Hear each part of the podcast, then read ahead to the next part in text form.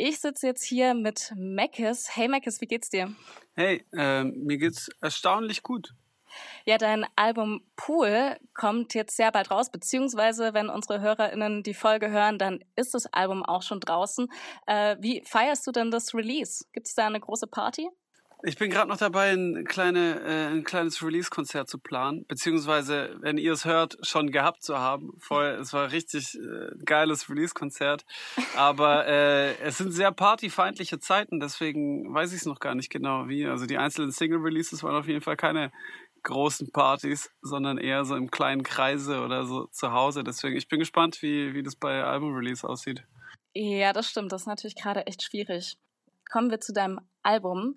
Ähm, ich finde, das Album ist ja musikalisch schon sehr, wie soll ich sagen, vielfältig und unglaublich spannend. Also man hört auf Pool von klassischen Instrumenten wie Gitarre und Querflöte und Geige äh, bis hin zu modernen 808 Beats eigentlich alles. Also ich habe so ein bisschen das Gefühl, dass es sehr erwachsen und zugleich modern klingt.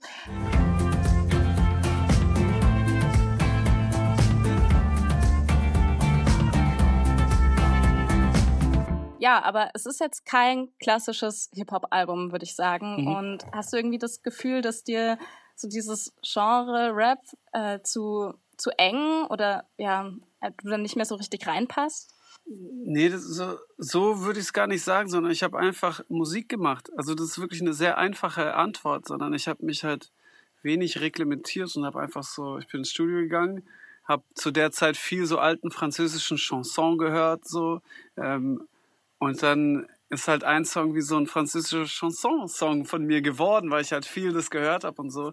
Und so auch bei anderen Songs, sprich, ich habe alles passieren lassen. Und als ich dann gemerkt habe, dass es so eher so eine wilde Zusammenstellung ist und jetzt nicht so ein, wie zum Beispiel auf Kids, dass alles die gleichen Beats hat und alles so gleich ist, sondern so ähm, sehr verschieden ist, dann habe ich so mit meinem Produzenten auch so haben wir beschlossen, hey, dann lassen wir es doch auch genau das sein. So in, in der einfachsten Form ist es einfach ein Pool an Songs ähm, und eher wie eine Playlist. Da darf der eine ein Punk-Song sein und der andere ein 808-Rap-Song. Ähm, und dann haben wir das so so durchgezogen. Es hat sehr viel Spaß gemacht, das zu machen und ich habe es dann auch nicht so ich habe es so wild sein lassen, ja. Ja, du hast gerade schon gesagt, ähm, Punk ist auf jeden Fall auch dabei. Also der Song Zu sensibel ist ja, auf jeden Fall schon fast waschechter Punkrock. Ähm, ja, was da los? Also, das hat mich echt total äh, überrascht, der Song. Ich bin zu sensibel. Ich bin zu sensibel. Bei zu sensibel muss man dazu sagen, dass der gar nicht als Punk-Song angefangen hat, sondern ich habe so eine kleine Beatskizze gemacht und das war eher wie so ein alter Timberland-Beat oder wie so ein Missy Elliott-Song. Und ich war auch so ganz low mit der Stimme. Ich bin zu sensibel. Und zwar so, so ganz, ganz runtergefahren. Und ähm, der ist dann erst über die Monate, die wir reingesteckt haben, zu dem Punk-Song geworden, weil wir so gemerkt haben, ähm, oder beziehungsweise mein Produzent, äh, Dings, gemerkt hat, hey, das, was du sagst, da geht es eigentlich um Unsensibilität. Da geht es eigentlich um eine Welt, die die man nicht verarbeiten kann, die viel zu krass, viel zu deftig, viel zu ähm, anstrengend ist. So, ich glaube, wir müssen die Musik ein bisschen hochfahren. Wir müssen den Regler auf 11 drehen. Wir müssen da so mehr Gas geben. Ich, ich schlag mal was vor. Da hat er diese, er hat in vielen äh, Bands gespielt, früher in so Hardcore-Bands und Punk-Bands. Und hat er einmal äh, hat den Punkgeist da reingejagt und haben wir so gemerkt, okay, wow, das ist eigentlich der Song. Und, und dann ist er natürlich vollkommen rausgefallen aus dem Rest vom Album und wir haben aber gesagt, nee, der darf da rausfallen. Ähm, der kommt aus demselben Punkt und also von mir und äh, der darf das sein. Wir haben viel, vielen Songs haben wir einfach das erlaubt, dass sie so sein dürfen, wie die sind. Ja, finde ich auch sehr schön. Also ich glaube, das einer meiner Favorites tatsächlich auch ja, zu sensibel. Ich glaube, der wird live auch alles, alles kaputt machen. Man ja. kann sich das noch gar nicht vorstellen, wie das sein wird. Aber wenn ihr den mal hört, stellt euch den mal auf dem Festival vor. Es ist leider alles vorbei. Ja, das habe ich mir auch gleich gedacht. Ich war auch schon so, ja, ich muss mir Tickets kaufen. Definitiv, jetzt führt kein Weg mehr dran vorbei, weil der Song hittet alles. Wirklich. ja, dann ist mir auf jeden Fall noch was aufgefallen, was fand ich ein bisschen anders war als ähm, früher, und zwar deine Musikvideos. Die sind sehr ja, wie soll ich sagen, so ein bisschen artsy. Mhm. Ähm, vor allem die Outfits, mhm. also Shoutout äh, da, das ist wirklich, äh, die haben mir sehr, sehr gut gefallen. Gab es da irgendeine Inspiration, das jetzt so zu machen, alles in dieser bestimmten Ästhetik? Ich glaube, es war so eine, so eine Weiterentwicklung. Ich habe auf, auf Tilt habe ich so ein paar Sachen schon ausprobiert und nebenher habe ich ja auch immer Videos für die Orsons gemacht und habe mich sehr, sehr viel beschäftigt mit, mit Videokonzepten und Regie. Und ich glaube, der, der letzte Baustein, der für mich solo noch gefehlt hat, war ähm, die Kooperation mit der Fotografin Monika Menes. Und mit der habe ich das Grille-Video für die Orsons gemacht. Da haben wir zum ersten Mal zusammengearbeitet in dieser rosanen Sporthalle. Und sie kommt voll aus der Fashion Richtung. Und ich wollte damals die Orsons denen so ein bisschen mehr Fashion geben. Ich wollte den Wahnsinn gleich lassen, aber so ein bisschen Fashion mit, mit rein äh, und da hat sich die, die Kooperation mit, mit Monika ergeben und äh, ich war schon super Fan davor von ihrer Arbeit. Und das hat sich so voll, äh, voll verzahnt. Und für, für das äh, Album haben wir zwei Videos zusammen gemacht und sie war auch von vornherein mit dabei. Sprich, immer wenn ich gut angezogen äh, bin in so Videos oder so, dann hat Monika Menester ihre Finger im Spiel. Und immer wenn ich so lala angezogen bin, äh, dann habe ich selber in den Schrank reingegriffen und versucht, es nachzumachen oder so. Aber ähm, ja, fand ich, fand ich interessant für, für die Kampagne auf jeden Fall damit ein bisschen zu spielen. Mhm. Ähm, ja, jetzt mal ein bisschen zu den Texten. Äh, auf dem Song 1, 2, 3, 4 und auch das Musikvideo davon. Äh, das sind ja schon sehr politische Texte auf jeden Fall. Und ich habe so ein bisschen das Gefühl, auf den älteren Sachen war das noch nicht so. Also klar gab es äh, immer mal wieder auf Orsons Platten auch äh, definitiv politische Parts. Aber ähm, ja, was hat sich da geändert, dass das ähm, früher nicht so präsent war und jetzt trotzdem einen Platz so in deiner oder auch in eurer Musik gefunden hat? Aber jeder, der sein Land mag und Angst hat und eine Reichsfahne an seiner Wand hat, ist. Einfach. Und jeder, der kein Problem mit alten Nazis im Landtag hat, ist. Und damit meine ich manchmal andere, aber halt manchmal auch dich. Ich glaube, wenn man so ganz früher zurückguckt, also so die allerersten Skizzen, die noch so gar nicht so viel Humor oder so hatten, da war das auch schon da, aber immer mit so einem Zeigefinger. So. Und das hat mir dann recht früh nicht mehr gefallen, dass ich so tue, als ob ich es kapiert habe. Und in Songs so. Dass ich das so eigentlich ein bisschen zu sehr rausgeschnitten habe aus meinen Liedern, aber eigentlich über die Jahre immer auch Skizzen gemacht habe, die was sagen wollten. So und dann aber oft die nicht in der Form veröffentlicht habt, sondern dann ist es eher so eine Zeile geworden auf einem Song, der gar nicht so war, bei den Orsons zum Beispiel. Da sind genug kleine politische Stiche in Parts, bei denen man denkt, naja, das ist eigentlich ein Bullshit-Part oder so, ähm, die da drin sind irgendwie. Und ähm, ich habe aber so über die Zeit so gemerkt, dass es auf jeden Fall zurückkommt und habe das auch bei den Orsons so versucht auf die Karte zu bringen und bei mir selber auch so, so gespürt, dass, dass es schön und gut ist, dass ich meine Musik nutze, um mich an mir selber ab, abzuarbeiten und so Selbsttherapie zu machen. Aber es ist alles schön und gut, Markus. Das ist nicht das Einzige, sondern du kannst auch ein bisschen darüber erzählen, was du beobachtest und machst vielleicht nicht mit ganz so viel Zeigefinger, sondern manchmal mit Humor oder manchmal mit Wut oder so. Ähm, auf jeden Fall, das, diese Dringlichkeit kam voll zurück und äh, ist auch jetzt wieder sehr präsent. Ja, voll. Also gerade die heutige Zeit, würde ich sagen, ist schon sehr politisch. Ähm, aber jetzt mal zu einem anderen Thema, und zwar zum Thema Self-Love. Ähm, du hast ja den Song Swimming Pool Augen und in dem geht es um eine Frau, die sich ja selber nicht ganz so hübsch findet. Doch steht sie selbst gerade vor Spiegel und wie hältst du dich nicht für attraktiv? Dein Spiegel findet dich manchmal nicht schön.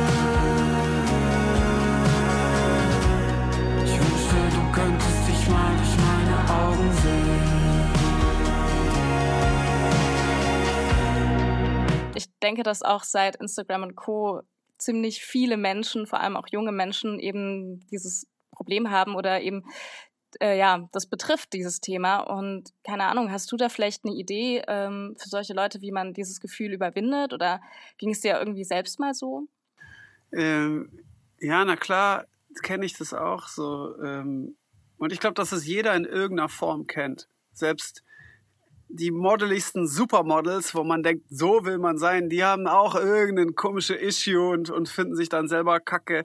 Ähm, also das ist, ich, ich glaube, das ist durch die Bank bei allen äh, so irgendein Dings und es wird krass verstärkt durch dieses Social Media Kram, wo man sich mit der Welt vergleichen muss so und äh, halt oft genug, wenn man in den Spiegel guckt, merkt so, ah, okay, wow, da ist der Pickel, da sind die Augenringe, da ist das.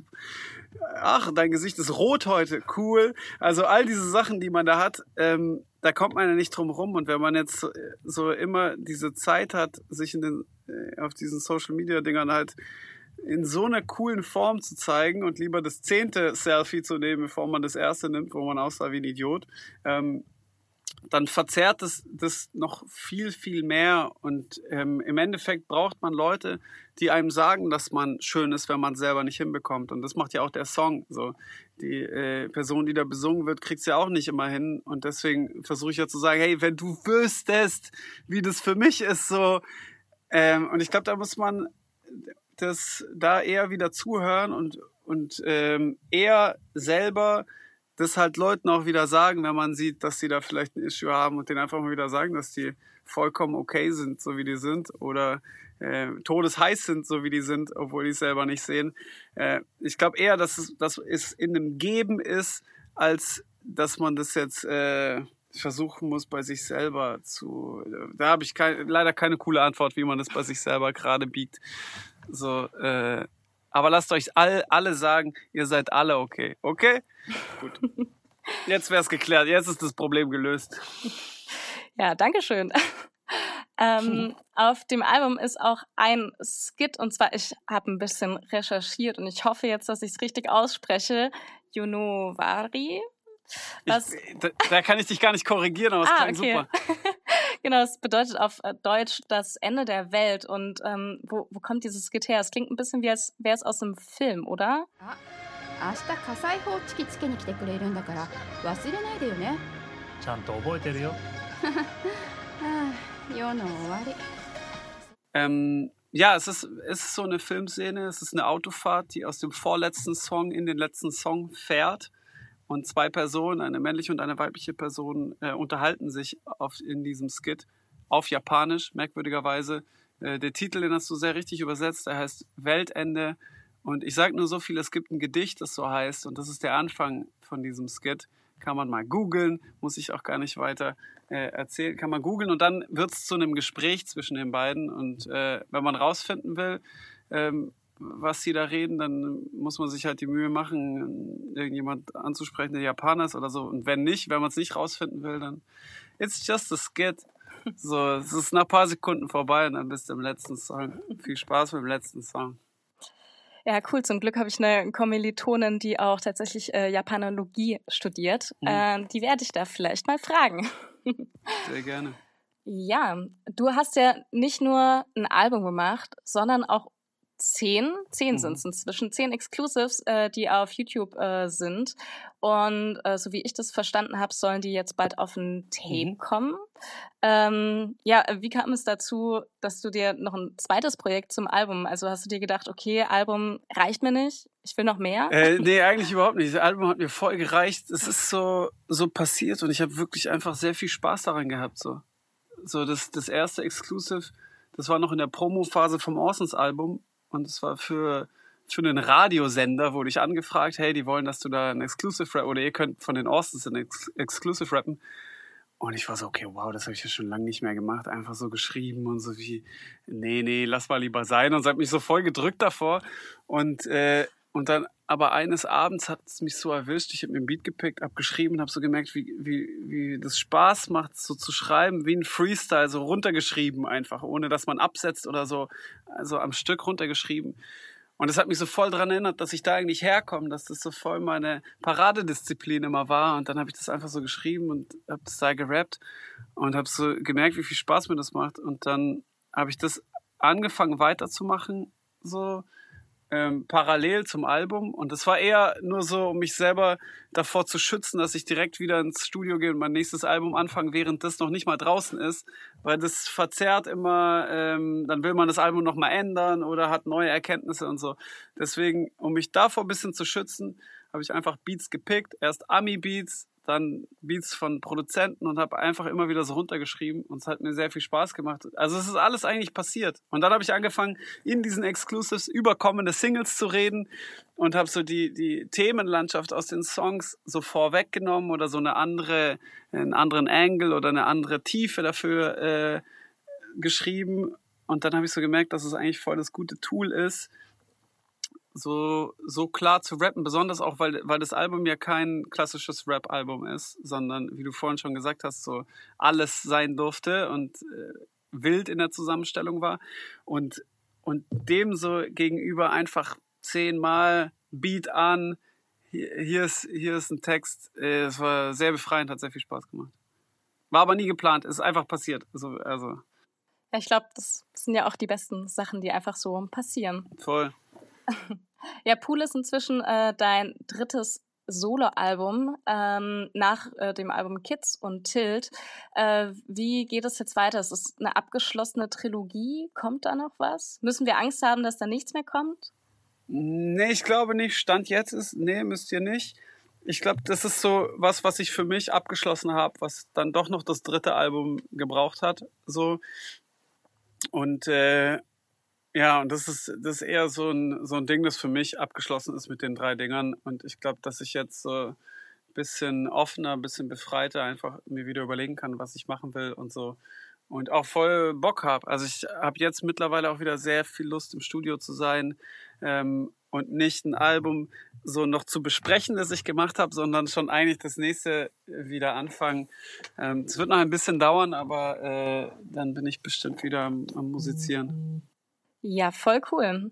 Ähm, also ich weiß nicht, gerade wird es ja auch langsam wieder ein bisschen besser mit den Inzidenzzahlen, zumindest bei uns in Leipzig. Wir sind da sehr gesegnet. Ähm, und das heißt, so langsam vielleicht auch wieder Konzerte. Du gehst ja dieses Jahr und nächstes Jahr auch auf Gitarrentour. Ich habe auch gesehen in Leipzig. Ich freue mich schon mega. Das wird, glaube ich, super. Ähm, und du hast immer von dir selber gesagt, ähm, dass du nicht so gut Gitarre spielen kannst. Zumindest hast du es mal auf einem Konzert ja. gesagt, wo ich war. Ja. ähm, hat sich das jetzt im Lockdown verändert? Hast du ein bisschen geübt? Ich habe den Lockdown wirklich nicht genutzt, um Gitarre zu üben. So, ich habe den Lockdown für viele Sachen genutzt. Ähm, aber, und ich habe auch Gitarre gespielt, aber ich habe mich jetzt nicht hingesetzt, habe gesagt, okay, jetzt habe ich die Chance, voll der begnadete Gitarrist zu werden. Ich glaube, ich bin mittlerweile okay so an der Gitarre, immer noch nicht sehr gut, aber ich muss jetzt auch nicht mehr rumlaufen und claimen, dass ich so ein schlechter Gitarrist bin. So, das ist jetzt auch vorbei. Jetzt bin ich so ein okayer Gitarrist. Also im Publikum werden immer Leute sitzen, die besser spielen können als ich. Das ist aber auch eine gute Sache. Ähm, und äh, eigentlich habe ich sogar ein bisschen Klavier äh, geübt im Lockdown, äh, weil ich ja immer so gedroht habe, dass ich Klavierkonzerte mache, seit Jahren schon. Dass ich ich wollte gerade sagen, dann Klavierkonzerte bald. Ja, ich habe so seit drei, vier Jahren war das so ein Running Gag und ich habe so, so wie so Teaser während den Gitarrenkonzerten auch schon abgeschossen, so dass sich bald das Instrument ändert. Und äh, ich, ich weiß nicht, ob das der Fall ist. Ich werde mich selber überraschen lassen, ob es Klavierkonzerte werden oder weiter die Gitarre. Aber ich habe auf jeden Fall Bock, diesen Sommer schon so ein paar kleine Dinge zu spielen. Die sind alle Corona-konform.